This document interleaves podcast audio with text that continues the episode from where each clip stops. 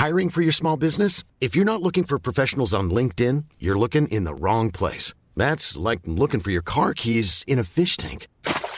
LinkedIn helps you hire professionals you can't find anywhere else, even those who aren't actively searching for a new job but might be open to the perfect role. In a given month, over 70% of LinkedIn users don't even visit other leading job sites. So start looking in the right place. With LinkedIn, you can hire professionals like a professional. Post your free job on linkedin.com/people slash people today.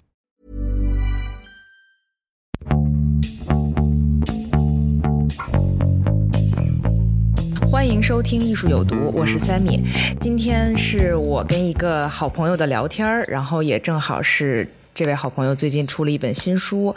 呃，我不知道这个新书跟艺术有毒的平常的这个书籍到底有没有关系？我觉得也是，也是可以的。然后这位朋友呢，也是也是我们的也也上过艺术有毒哈，然后也是我们播客界的鼻祖人士了，算是不要这样斜啊杠青年，也是我画廊的代理艺术家。斜杠青年，好，不能说，呃，我们继续聊下去这个啊，然后也是我画廊的代理艺术家龙迪，龙迪现在出的这本新书叫做《三心二意》，我不知道怎么来介绍这本书，我觉得你可以先，是不是可以先说两句这本书是是关于什么的？这本书就是一个文集吧，就是但是也有画在里面，就我画的画。有的画是和文章是有关系的，有的画是没啥关系的。然后，嗯，就是这本书呢，就是它做起来非常的费劲，然后，然后一共有四个小的，就是分册，然后有一个大封面，所以说我给大家签签名呢，签名也很费劲，因为一般的书就是对你签在哪儿？拆都是拆签在扉页上嘛，然后这个是要把你的就是这个封面，它封面是你打开的，封面就是可以就是一个折页，一个大的折页，然后折页是表面都有印画的，然后里面也有另外一张画小封面，然后你就在这个折页当中签你的名字，嗯，然后我就签字，比如说像刘老板这种就是朋友嘛，朋友都是要写突签的，你知道突签什么意思吗？不知道，突签就是饭圈的语言，就是说，比如说我，嗯，比如说我转易烊千玺要一个突签，那就是他要写突龙迪，就这就叫突签。哦，就是然后呢 T O 给谁谁谁，嗯、对，然后我的这种突签就是说，嗯、比如说要给朋友就要画个什么东西，因为我也不知道该写啥，其实其实那就画东西呗。嗯然后，但是一般的是在网上的渠道买，或者有有一些有渠就是有签名渠道的买，就是直接签着名字就好了。嗯，然后这是所以封面，然后啊还有四个小分册，嗯然后四个小分册呢，就是你拿到书的时候，它第一册是关于艺术的吧，好像是，我记是的是这样。第一第一册就是，嗯，去美术馆是一种习惯，然后主主要是写我去看看的一些艺术家，然后呢，嗯，喜欢的艺术家，还有我和熟的人，然后还有就是画的画，然后第二本第二本是绿色浅绿色的，然后呢。反正这书挺难印的，它前面都是就是这些地方，就是题目是那种浮雕的那种，凹，嗯对，凹凸印的。然后它里面就是里面是有画的，是这样，看到嗯，吗，刘老板？看到了，然后就是画的局部，印的就是能能看出水彩效果的。第二本呢，就是你也站在这里抽过烟嘛，就我们在第一场的活动当中，雨林就总结说这个就是关于我的身份，就是怎么来，这个人是怎么来的，就是小时候、什么九十年代呀，然后重庆呀，或者是美国南方啊，或者嗯就是这些东西。然后还有一些展览的序言，然后有一些文章重重新改的，然后，然后，然后，然后就是第三，就是诶，好了，第三册就是夹在中间一本小册子，嗯。就是要比就是你看 PDF 可能没看出来它小，然后呢，这个这本叫是《神奇女侠的隐秘历史》，嗯然后，这一册是我最喜欢的，嗯。对，你你和大家都不太一样。然后呢，这一册里面也没有，这里面哎，里面是也是有画儿的。然后这里面都是写的历史的书评啊什么的，就是和学历史有关的。然后嗯、呃这是一个，因为是这这本书的这这里面就是。就是很硬文章，就是对于普通读者来说，以大众读者来说，然后就是全都是字儿，然后没有画，就故意的啊。然后，然后哎，最后第四册叫做《分手时候适合吃炸鸡》，这是我的同性恋朋友们最喜欢的一一本，因为他们看完都去吃炸鸡，然后就开始回来就要骂我。然后呢，就是这是今年大部分文章和除了那个食评人，嗯，留下食评人这个。就是以前开餐厅的时候，在纽约帮朱小姐开餐厅的时候的一个总结，其他其他都是差不多是这两年写的吧，大部分是今年写的。嗯，所以这一个文集是分了四册，然后有很多都是你，有一些是你之前在其他什么报刊杂志上发表过的是吧？嗯，还有一些公众号里面的文章重新改了，因为有的这因为公众号里面写的都很随便嘛。嗯，然后我又重新就整理了改了一下的。然后那个神奇女侠的隐秘历史那一那一些是一些发表过的书评，应该都是发表过的，就是单独和东方历史评论，然后呃三联生活周刊。嗯，好。其实我刚才想让你自己先介绍一下这书哈，大概是什么？我觉得介绍挺详细的。但是如果说让我给你这个书起一个副标题，我今天我自己还在那儿想，我会写一个是这本书是一个龙迪关于吃喝玩乐的思考。我说，因为真的是就是你这个四四本书的四个章节，就像可能你们之前在活动里头都介绍过的，就是有一个章节是呃讲你的成长的，我觉得是吧？就是你是怎么来的，你你的所有的成长的经历，跟你家里人的一些关系啊什么的。然后呢，还有第一册就是去美术馆是个习惯，人的关系就是互相 PUA 的关系。我现在知道，互相 PUA，对，好像现在也是。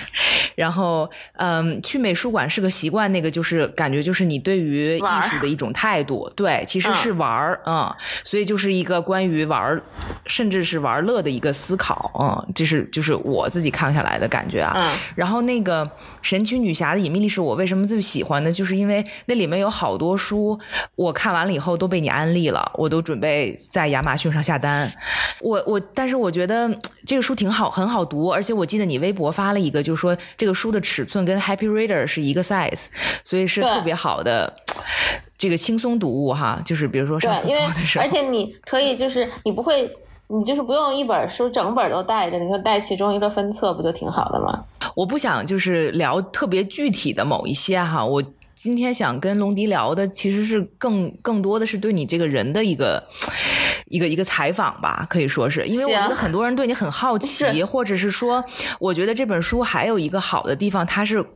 就是窥视了一位像你这样子的，你不愿意呃承认的这个斜杠的这种生活方式。我我觉得就是就是大家会觉得，因为那天我在就尤伦斯的活动上嘛，就关于这斜杠，我可以多说一点。就是有一个姑娘就问我说，嗯，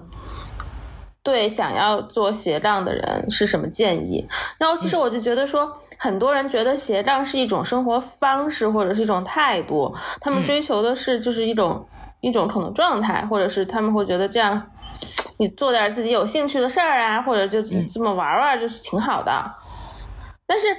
我觉得我做每一件事儿，我就当它是工作呀，我没觉得就是，嗯，就是说我要给你什么建议，就是你就能斜杠了，这是不可能的。这不像知乎上那种，就是说，你花一万个小时，你就能干，就变成一个斜杠，就不是那种。然后就是。你想我，我觉得我是可能每个阶段就是有侧重侧重的吧。我以前就是帮朱小姐在北纽约开餐厅的时候，那么你大部分时间是是是是在琢磨把怎么把这餐厅的市场或者公关做好吧。嗯，然后然后你就是是正儿八经是要做。做事的，就是你有责任的，嗯，就是还有很多压力和挑战的。就对很多人来说，斜杠他们就觉得可能就是哦，我玩玩这个，玩玩那个，就是做做我有爱好的事儿啊什么的。就其实不是这样，嗯，就是看起来好像很轻松，好像时间都自由。就把握，但其实是还是需要很强的这种管理。对你压力很大呀，就是我，比如说我现现在出了这本书，我之后我今年还翻译了那个 Patty Smith 那本，翻译完了，然后明年可能年初也要出了。然后那那你要翻译到就是你的那个水平，你编辑是认可的，他顺一下就可以出的。那也不是说你随便当着斜杠说啊，我要来今天来翻一本一本书，那么明天就能出版的那种，也不是。嗯，那你也得坐下来翻译个十天。八天的才能把它弄完呀，对，所以等于你还有一个身份是翻译。所以我现在也想问你的一个问题，就是如果别人问你说啊，龙迪，你的职业是什么？那你会怎么回答？哎，我现在就就就很敷衍，我就说艺术家就行了，你就不要解释那么多。对，就不会想说啊，我也写字儿，然后我也翻译，就是有的时候也写写字儿翻译，然后别人说，哎，你怎么不是？就是我今年夏天就是哦不，我就遇到一个朋友，他可能认识我两年两三年了吧，我又不说是谁了，然后然后这朋友呢，就是突然夏天的时候，就是嗯，他就问我说，我就说。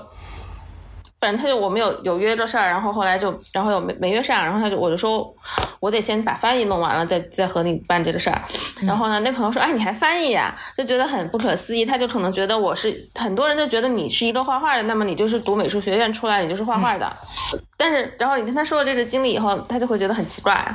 那你会你会困扰吗？是不是？我不会困扰吧？我觉得别人会困扰。嗯，就是你可能我可能我可能唯一困扰的点就是你要跟别人解释怎么回事儿，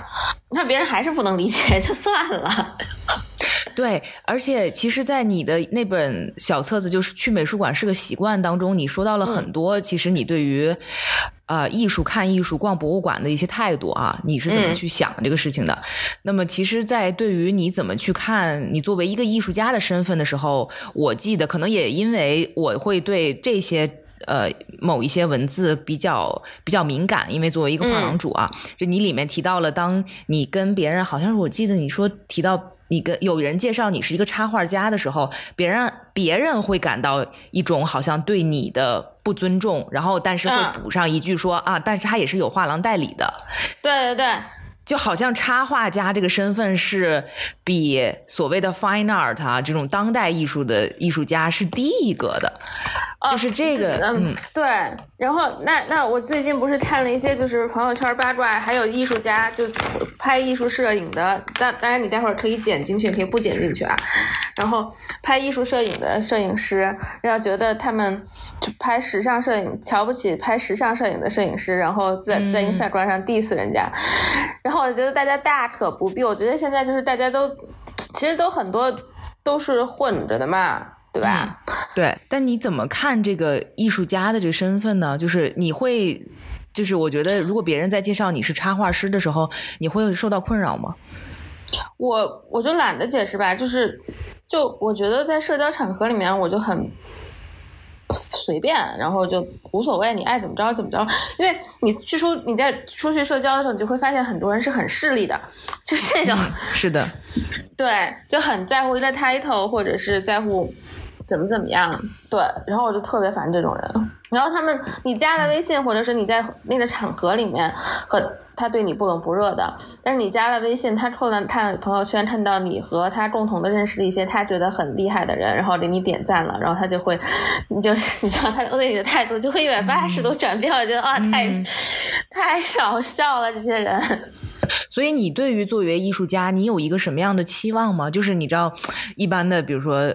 当代艺术家哈，他会说啊，我要进到哪个美术馆，然后我要呃几年做多少多个展览，然后我要怎么样怎么样成名。你会对这些事情有什么样的期望吗？没有吧，就是我不会有那么就是很很有目的性的去，就是说我要做什么展览，或者是我觉得首先你得喜欢这件事儿吧，你不能就把这件事儿当做。当然很多人可能因为我我我从一开始就没有把学就当艺术家当当成是一个 career path 吧，然后就一直是一个爱好嘛，从小到大都是，然后所以就不会。就企图心不会那么明显吧？我觉得你可能就是从学院派出来的人，他们是有一个想法，或者是要得到谁的肯定，然后去什么驻留，然后又要拿到什么基金，然后怎么怎么，反正就是有那么，其实就就就像我们以前读历史系的时候，你也想说我要发展论文啊，然后嗯，写本书呀，然后再再拿点什么方定什么的，但是我就觉得就。没这个必要吧，就是也不是没这必要，就是你慢慢画吧，你你创作你就有进步，你自己觉得知道自己有进步就行了。在纽约时期画的作品跟现在画的作品，其实呃变化是挺大的，对，或者说是进步是很大的。然后我也很好奇，就是你家里人怎么去看你做艺术家这件事儿？就我爸就是觉得，我爸也是，就是也觉得，就是进画的画进步比以前大嘛。因为以前就是你还是觉得在纽约的时候，你还是就是一个，我觉得那去天昨天就是乌云装扮者，他也有一个就是跟我的 Q&A 嘛，他就说他可能因为他。看杂志啊，什么的这这种是比较多的吧。然后他他说我在纽约的，他比较喜欢我在纽约那个时候画的画，就是比较像插画的那种画嘛，就是呃给杂志的这种。然后他就说我现在更多的是在表达情绪。然后 其实我还挺开心的，就是因为我以前的画里面可能你看不出来什么情绪。然后是，对。然后我觉得说的蛮对的，嗯，对，就是对，我也觉得他说的挺对的。然后他就觉得是因为回到中国起了这个变化，还是画着画着起了这个变化？我觉得就是画着画着起了这个变化吧，因为你可能就是有更多的时间去考虑，就是你怎么去表达你想表达的东西了。嗯，对啊，所以但是你知道，你 整本书里都在讨都在强调，就说你家里人其实尤其是你父母特别不希望你成为一个艺术家，但是现在好像。那是小时候，那是那那是有，就是你在读中学、小学的时候，因为我是在美院长大的嘛。然后美院当时就是说，如果说小孩都觉得你你小学不好好学习，你就可以去读附中，嗯，小学、初中就随便读一个。因为我们同龄人就很多人初中就是读的，就四川美院旁边一个很差的中学叫三十三中。然后我从小就被灌输，就是说你好，你不好好学习，或者是你就你就只能读那个学校。嗯，人就是学渣学校，对。但是然后呢？然后你后来选择去学历史，然后因为，然后后来就是因为我小学的时候就成绩挺好的嘛。但是你小学的时候你成绩好就不代表什么，因为你小学的时候就在一个美院美院旁边那个小学读书，然后那个小学现在已经不存在了。然后我爸是懒，然后就不把我送到，就不想把我送到重点小学去读书。所以到时候我是到小升初的时候考上那个外语学校了，才发现哦，我真的还成绩挺好的。然后就，然后再继续中学的时候，中学的时候也是被就是 PUA，就是说你读不好就只能初中读不好就只能读美院附中了，但是也没有。然后就是还是考上高中部了，考上高中部了嘛，就是最后。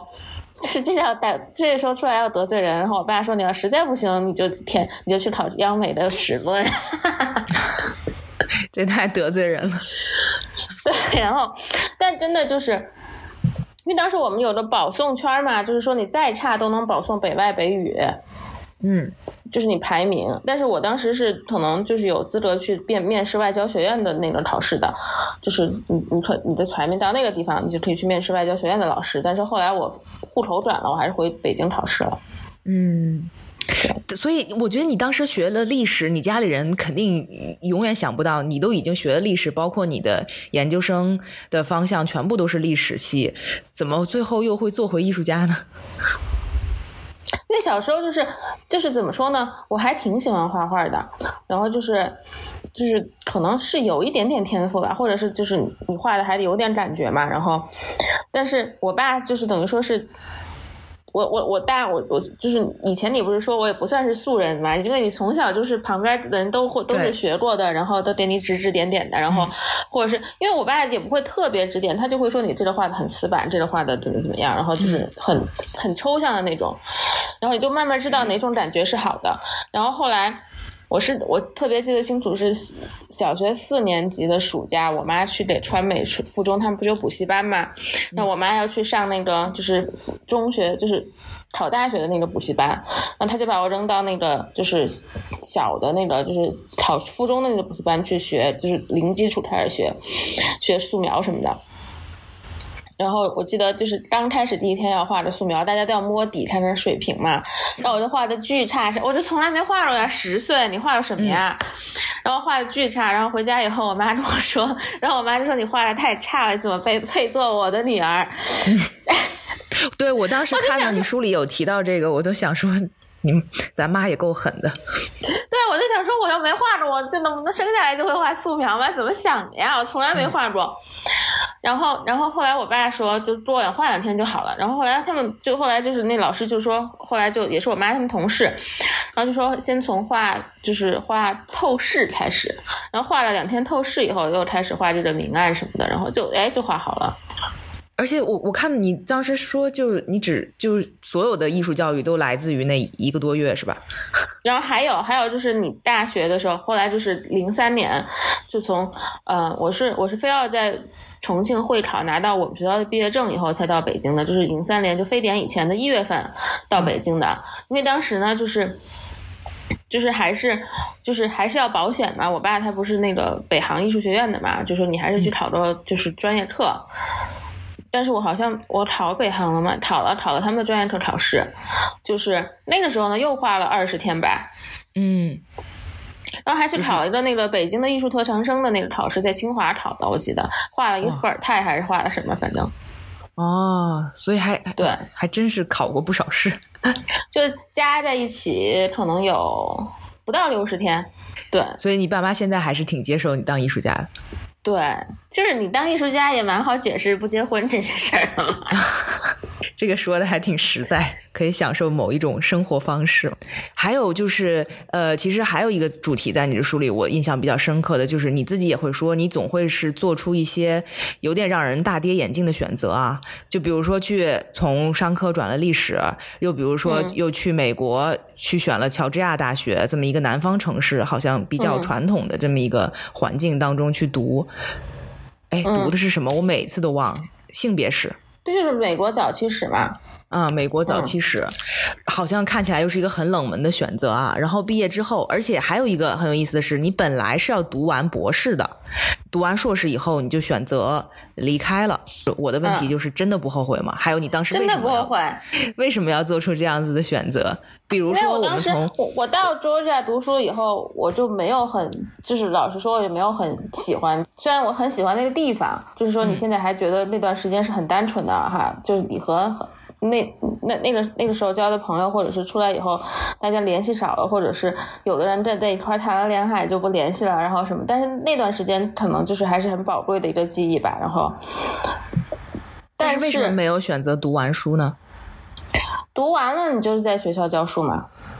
嗯，你就是在这样一个学校教书，就是不是我想要的生活吧？就是因为你当时觉得你读了五年多了以后，然后你去考，然后就是你发现你还要写很多年论文，然后再毕业，然后如果说我再写完论文去毕业，然后再再那什么就不太，我就不想，就是已经你到了一个点，你就不想再在那地方待了吧？嗯，然后去纽约的契机是因为你的犹太家长在那边说比较鼓励你过去吗？就是我当时不是，我就觉得说你可能读完有的有了那个有一个那个 OPT 一年嘛，就是文科，你就可以在美国待一年嘛，就说去待一会儿再再回来呗。当时想的是待一年，结果又在纽纽约待了快四年，对。哎，所以回国这个选择，我觉得也是一个有点让人大跌眼镜的。在就是作为艺术家，你也是可以在嗯就就哪边做展览都可以的嘛。然后我当时觉得，对哎呀，是你可其实你再待几年，你都可以继续换身份了。是，但是我没有很想，就是呃，没有特别想说在美国当艺术家吧。对，我会，我会觉得说你在这儿画的东西，可能比在那儿可能要更自，还是要，就是我自己来说啊，我我我会觉得我画的就是更舒服的状态吧。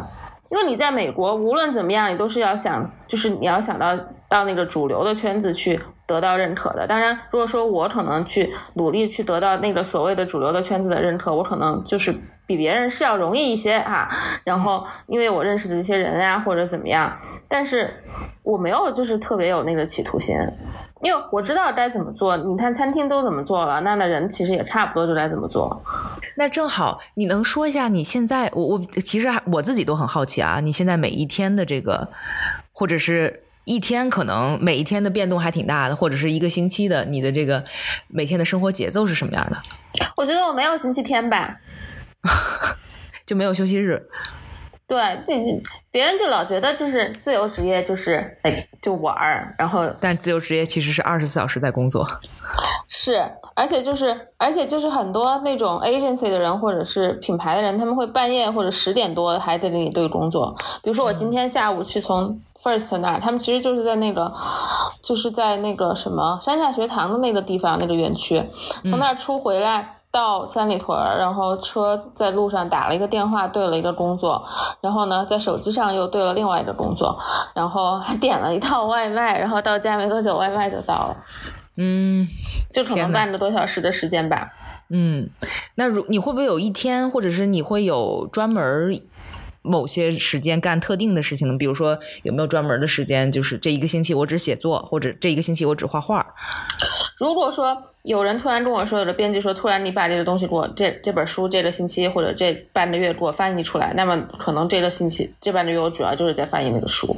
比如说八月份，比如说七月三十一号我从上海回来，然后一直到八月中，八月十号吧。十号、十一号、十二号左右，我是八月十五号，后来又去上海的，又去待了二十天，然后是那个这虽然我一直在翻译那个帕里斯密斯的书，嗯，哎哦，还有那个 Paris Review 有个采访，但是因为我知道你很忙嘛，然后我也看到你每天的这个工作状况，有的时候是挺压，就是那个压力大的，我觉得我都很怕把你把你压垮，你知道吗？我就是很希望你能休息。我是那种，就是我可能就要哼哼唧唧说一下，发泄一下就过去了，就还是把事儿做了那种。对，而且你会自己找事儿做，对吧？然后景就是燕，景燕就是我们那个书的，就是那个图案出版的老板嘛。景燕就说，我可能还是好学生，就是虽然有的时候是的会崩溃、哼哼唧唧，但是你事儿还是得做，还是会做。对，就是你会抱怨，然后你会说太忙了，我做不了，然后但是最后你总是把事儿做出来，而且甚至会还加分的做出来。我就觉得你是要把自己就是你还是要抱怨一下，我不会那种像日本人这种勤勤恳恳做了啥啥也不说，就我怪话是要说的。然后但是尤其是每次会有你经常会有一些突如其来的工作哈，就比如说对，就是这种事儿就很烦，就是那些 GQ 呀，什么许许华生这些人，就是突然就说啊，你快点帮我写的蔡卓强，三天就给我写完，采访他，然后什么两个星期出两个星期就出稿子呀，十天，或者是采访吧阿拉亚老板什么的这些。但是你又会觉得说采访他们还挺有意思的，对，就是你又痛并快乐着的感觉。就是你你可能就是想想采访他们，就蔡国强那个就是给那个就那个什么《故乡与世界》，就是那个 NYT Travel 写的那个。就我是用我是提的文字的问题嘛，然后就是 Q&A 是这样答的，因为我因为他觉得我问题答的问题提的很好，然后他也答的很认真，就是这样，对，嗯还挺好。哇，所以现在看起来你这个斜杠的东西太多了，又又要做记者，又要去采访别人，然后没有，就就今年就到这儿，到到此为止了，明年我就不写了，哎呦，就明年就剩下五天了，好吗？就就明年不很快就写艺人。嗯，OK，但是艺术家，我觉得你现在总是这么说哈，比如说你每次都在微博上发泄一下，就说哇，我这个月肯定不做了，然后下个礼拜你就开始做，我这个月肯定不营业了，但是我明天有事儿来，我又要营业，就是这么矛盾的一个。没有，就我觉得春节前后就应该是消停一下了吧，就不要，唉，就这样吧。哎，你你其实总说我很讨厌营业，很讨厌营业这件事情啊，但是我而且我甚至是觉得你有一点点社交恐惧。我讨厌见陌生人吧，对，但是你见陌生人，你总是要人总是要从认识到不，从不认识到认识，总是有一个过程嘛。那你总会我讨厌经历这个营业事件陌生人，比如说就是，这可能就是读者不太清楚吧，就是我可能。因为你去像播就是书的这些签售的活动的时候，你会觉得说是嗯，就会给我一种就是当年开餐厅就是开的特别累的时候的感觉，嗯就是你老在做活动，然后呢，你就要面对陌生人和陌生人打交道，嗯然后你还要回答问题，因为我其实这个书就是因为讲的是我自己嘛，然后你又要把我自己去对人解释一通，我就觉得好累啊。对，那倒是。哎，我其实特别想聊一下我特别喜欢的那个章节，那那些那些地方，我觉得那个是，呃，要聊啥？就是神奇女侠的隐秘历史。我嗯我其实是想是想知道，在你学历史的阶段，这些就你看的这些书，这些作者对你的影响是什么，或者说对你的影响体现在哪里？不相信婚姻，不是不相信爱情吧？但是这像爱情肯定还是相信，但是就是不相信婚姻这个事情吧。因为神奇女侠这个作者，她就是她有三个女人生命当中，而且三个女生三三个女人和谐相处，然后他生命当中不是有一个老婆，然后还有两个情人嘛？就是这、嗯这都是，而且这这些女的都是那种女权运动当中，都还是有名的人，或者是有名的人的妹妹啊什么的，嗯有名的人的侄女儿啊什么的。然后就是你就会觉得，其实你就会想说啊。最开始你看的时候会觉得，哦哇，你都是你们家的人，女的都是这么厉害的女的，为什么你还要就是和三另另外两个女的去分一个男的的感情？嗯，而且都有后来觉孩子得他是吧？嗯对，后来觉得，后来发现你可能就是他们还真的挺前卫的，就是超越了这种婚姻的关系。嗯，而且现在其实这个正好《神奇女侠》现在正在上映新，的好，我没看，没时间看。然后，但是现在这个已经变成，这现在都是别人编剧了，也不是他写的了嘛。然后就，嗯，那你觉得你是一个女性主义者吗？是肯定是啊。你不会，就是我要不是，我现在可能早早就有男朋友，早就和男朋友和平相处了吧。嗯 因为你在中国，你很难，就是你是肯定是，然后你就很难，就是忍得了，就是直男任何的大男子主义吧。就你在中国，你肯定就是你，你就是得护着点男的的自尊心吧。就是你也不能帮他太多，但是呢，你也不能就是你要要帮他呢，你也不能就是，呃，说我帮你啦，怎么怎么样的，就不能说对，呃，我是一个奉献型的女朋友啊什么的，你得说我是默默奉献的女朋友。嗯，然后就是对，这就像你在你在写那个美国早期历史里头那几个国父的这个妻子的时候，都说是。嗯，他们都已经做到这个样子了，他们依然是一个默默奉献型的这个对，他就没有姓名。不在历史上不拥有姓名呀，对啊，嗯拥有姓名的都是他们老公嘛，就一直到可能二就是十就二十世纪末到到本世纪初才他们才被写出来嘛，他们的故事。是的，是的。然后现在看起来好像，啊、我们还在经历这样子类似的。对，但因为我觉得男的他也是受害者啊，就是直男，因为他们就是从小就是在那个，